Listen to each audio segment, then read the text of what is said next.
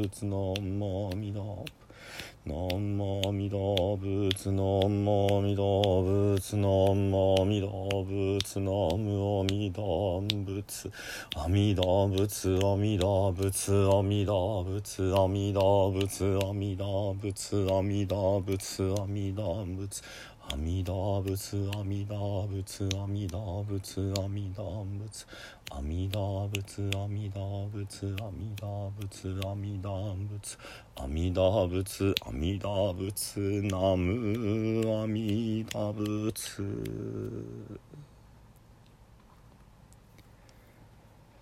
皆さんこんにちは三田参道の増田衛進です本日はね、えー、聖徳太子様の十七条憲法の続きを読んでいきたいと思います。ざっとねおさらいをすると第一条が「大いなる和」ですね、えー、和をもって尊しとなせ、えー、まあ日本がねあの大和大いなる和と書く、まあ、根本の教えかなと思います。第2条が厚く散歩を敬え仏教をね大切にしましょうということです。で第3条が、えー、天地引用ね、えー、これがひっくり返ってはいけないということでね、えー、道教の見教え。えー、第4条は、えー、礼儀をね根本においてそれがなければ乱れてしまいますよという儒教の見教え。えー、その次からはね割と具体的な、えー、分かりやすい内容になります。第5条は、えー、裁判の望み方で、まあ、不正をしてはいけないエコひいきをしてはいけないということ。第6条は、え完全懲悪の勧めですね、え正しいことをして悪いことをしちゃダメだって。そこで、え媚びへつらったりね、えその人をそしったりね、えー、まあ、優しさがなかったりそうすると世の中は乱れていくよということです。そして第7条が、えー、誰もね最初から賢いわけではなく少しずつ成長するということ。そして賢い人がね、あの世を治めれば、えー、世の中は平和に収まりますよだからね、あの役職があってそれに合った人を探すべきで、えー誰かエコひいきしたい人があって役職を適当に作るっていうのはねダメだよっていうお話でした。今日は第8条で、えー、まあ、短いのでね、あのー、とても簡単な教えかなと思います。とりあえず読んでいきますね。8に曰く軍慶百両早く参り遅く下がれよ。くじはいとまなしくじってのは公のことでまあ工事と呼んでもいいかもしれないです。くじはいとまなしひねもすにても尽くしがたし。ひねもすっていうのは終日と書きます。一日中ですね。ひねもすにても尽くしがたし。これをもって遅く参れば急に及ばず早く下がれば必ずこと尽くさず。参るってのは、えー、朝昼晩の朝と書いて参ると読みます。つまり、えー、朝廷に行くということですね。ですからまあ、えー、今だと国会に、えー、大臣が出勤をするという感じでしょうかね、え現代語訳です。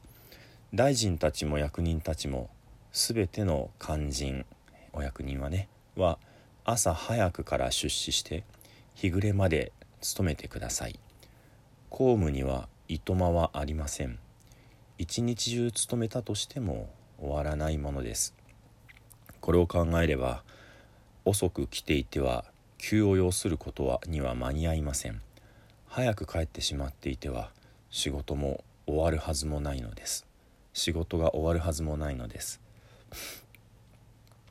まあどうですかね。今普通に会社で働いておられる方からしたらなんだそれはって感じですよね。えー、朝早く出勤して夕方遅くに帰りなさいそうしないと仕事終わんないからねって言ってる、まあ、だけなんですね。まあ時間厳守それから勤勉さを、えー、持ちましょうということなんですね。これまあひっくり返すとですねひっくり返すと、えー、聖徳太子様がこの十七条憲法を書かざるを得なかったお相手というのはまあ何回も言ってますけども当時の豪族たちです豪族っていうのは、まあ、あの昔からねそれぞれの地域を治めていて、まあ、あのまあ単純に言うとこう、えー、ガキ大将みたいな感じですよね。もうそこの地域で、えー、腕力が強くってみんなに頼られるようになって、まあ、あの治めている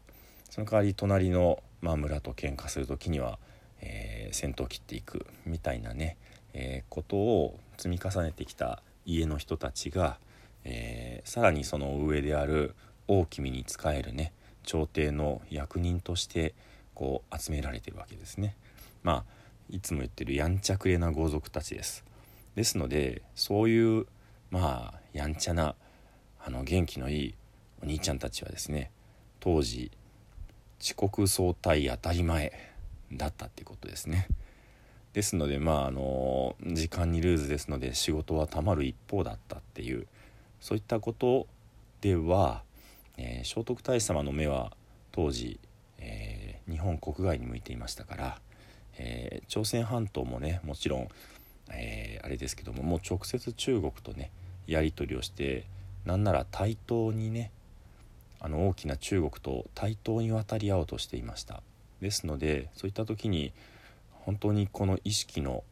溝というのは、えー、いかんともしがたいというかね愕然愕然としたものがあったと思います、えー、そこで今の日本人はもうこれ身につけてしまっているわけですね。あの多くの方々がね。でも当時の